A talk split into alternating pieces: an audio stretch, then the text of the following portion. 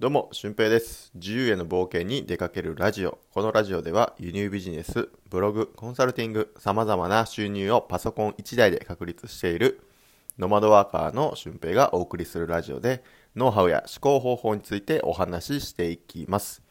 まあ、今回はちょっと雑談チックなお話になるんですけど、えーこの音声プラットフォームっていうのを皆さんご利用されているでしょうか？まあ自分で発信するっていうのは、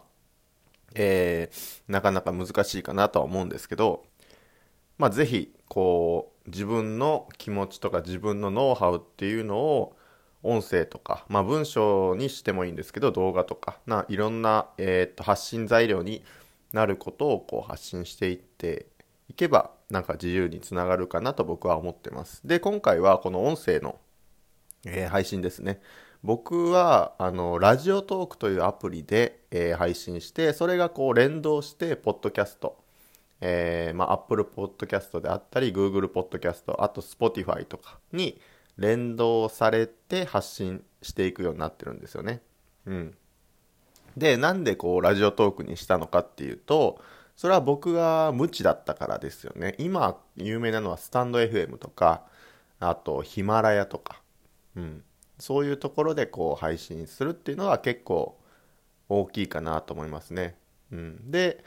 まあ、アンカーっていうアプリがあるんですけど、アンカーで、えーすると、ポッドキャストに配信されて、かつ音源は自分で持てるんですよね。だから、スタンド FM でその音源を再生したりとかっていうこともできるわけですよね。あの、ラジオトークだとどうしても音源が、えー手元に残らないんですね、多分。あんまりちょっと詳しく調べてないんですけど、そこがちょっとネックかなっていう部分があるんですよね。でもまあ、あのー100回以上僕放送してるんで、えーまあこのラジオトーク、あんまり多分ラジオトークで有名な人っていないんですけど、ラジオトークでもまあ、なんかポジションがつなげるような、あのーことをしたいなと、えー思ってるので、まあラジオトークでは続けつつ、なんか別のデバイスがあったら、それで、えーヒマラヤとか、スタンド FM とか、まあアンカーとかね、えーいろんな部分で発信したいなとは思ってますね。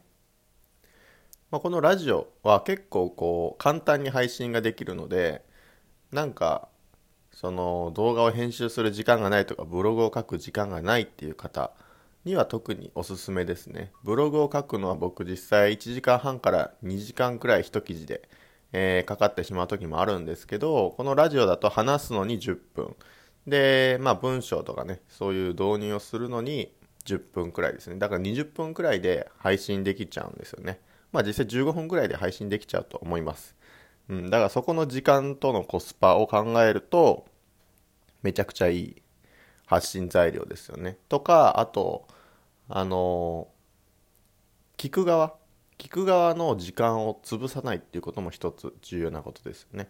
うん、動画とか、えーブログだと実際にこう見ないとあんまり伝わらない部分ってあると思うんですけどあのラジオだとこうながら聞きをすることができるのでそこの相手への時間の配慮っていうこともできる、うん、だからなんか配信することに対してもなんか罪悪感というかねそういうことがなく配信できるっていうのも一つメリットかなと思います。で実際僕が、あの今使っている機材っていうのは全然なくて、えーこれはあのイヤホンで録音をしてるんですよね、うん、だからマイクでっかいマイク買ったりとかなんかいろんな機材を買うっていうことはまだしていないんですよねなんかマイクとかあったらそのたまにこう息とかのボソボソっていう音とか外出たら風の音とかうんするのでそれをちょっとなくしたいなとは思ってるんですけどうんまあ自分でできるような努力っていうのは自分で行って、えーなるべく雑音っていうのは減らそうかなっていう感じですね。うん、で僕自身もこう結構 Voicy とかを毎朝聞くようにしてて、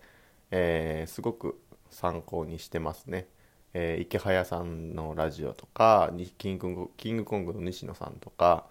あと周平さんっていう、まあ、瀬戸内海でブロガーをしてる人ですね、まあ、そういう方とかうーんあと沢まどかさんとかまあいろいろですねでヒマラヤだと安藤美冬さんの人生相談と、えー、山崎匠さんとかあと本田健さんとか、うん、まあそういう有名な方の Voicy もあるので非常にこう毎日飽きずに聞くことができますね、うん、でもまだ日本ではおそらくこう少ないですよね。YouTube って多分見る人が見たらもうずっと見れるじゃないですか、うん、楽しいコンテンツがあってこう見飽きないコンテンツがたくさんあると思うんですけど、えー、 Voicy じゃなくて音声市場っていうのは多分まだ少なくてそこが。だからこうある程度まあ1.5倍速とか2倍速で聞いちゃうと本当にすぐ、えー、今日の聞くやつが終わりみたいな感じになっちゃうわけですよね、うん、だからまだまだ音声市場っていうのは少ないポジションかなと、うん、供給量が少ないポジションかなと思います。だからこれから多分需要も増えてくるので、えー、まあ、先にこうやってポジション取りをしとくっていうのも一つの方法かなと思いますね。うん、だから僕みたいにイヤホンで、えー、録音したりとか、まあ、携帯のマイクでも多分録音できると思うんですけど全然録音に、えー、その労力がかからないのでまあぜひやりたいという方は試してみたらいいんじゃないかなと思いますね。まあおすすめはアンカーで、えー、ポッドキャストで配信して、そのアンカーの音源を使ってスタンド FM とか、あの、音源が再生できるところに配信するっていうのが、まあいいかなと思いますね。うん、まあでも結局こうやり続けるかどうかが大切だと思うんで、まあ、僕もこのラジオトークでやり続けながらなんか媒体を iPad とかそういうの媒体をゲットしたらうんまあ別のね、えー、プラットフォームでも音声配信をしようかなと思ってるんですけど、まあ、とりあえずはこのラジオトークで頑張ってみようかなと思ってますね。うん。まあそのあんまりこのなんだろうなラジオトークの仕組みもよく分かってないんですよね。なんかいいねとかもらうんですけどなんかボーナスコインとかまあ、そういう仕組みもまだ100回以上放送してるにもかかわらずあんまり理解をしていないので、うん、多分これ理解したらもっと伸びていくんじゃないかなとは思いつついつもこうサボってしまってるんですよね。うん、まあこういう何て言うんですかねアウトプットの場所にするっていうことも一つの方法ですよね。うん、なんかノウハウをちゃんと、えーストーリー仕立てにしてお話しするとか、まあ、理論立ててお話しするっていうことも大事なんですけど、まあ、雑談力を鍛える上でも非常にラジオって大事なんじゃないかなって僕は思いますね。まあまあそんな感じで、えー、っと音声はこれからも伸びていくし手軽にまあ録音から配信まで15分から20分くらいでできるっていうねすごいスピード技なのでまあ、毎日続けやすいっていう部分もあるかと思います。はい。で、まあ僕がなんで始めようかと思ったのかは、えー、っと、渡辺夫婦っていう YouTuber の方がいるんですけど、えー、その方がこう音声をやり始めるっていうことで、僕もずっとやろうやろうって、まあ YouTube でも同じような配信をしてたんですけど、その動画の編集とかがめんどくさくてちょっとやめてたんですよね。うん。で、あの、その音声が簡単にできるっていうことを知って、えー、こういうふうに始めましたね。うんまあ、やっぱりこの YouTuber とかそのインフルエンサー的な、あの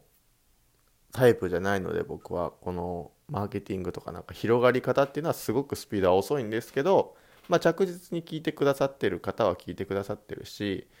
うん、そこはなんか数字を求めるんじゃなくてやっぱり自分の話したいことを話したりだとかこれ伝えたいなって思ったことを配信するっていうのがやっぱり第一かなと思いますね。うん、なので、まあ、結局このねなんか変な情報を流してるわけじゃなくて誰かの役に立つ情報になってると思うんですよね。うん、なんか自分よがりの別に情報ではないですし多分音声をやりたいっていう人もいると思いますし実際に僕のところにこうどうやったらラジオできるんですかねみたいな相談もいただくんですよね。うん、なので、まあ、ぜひやりたい方は試してみてください。そして、まあ、先日からちょっと Google フォームって言ってお便りを募集できるようにしておきました。まあ、質問とか、別に感想とかコメントでもあのいいので、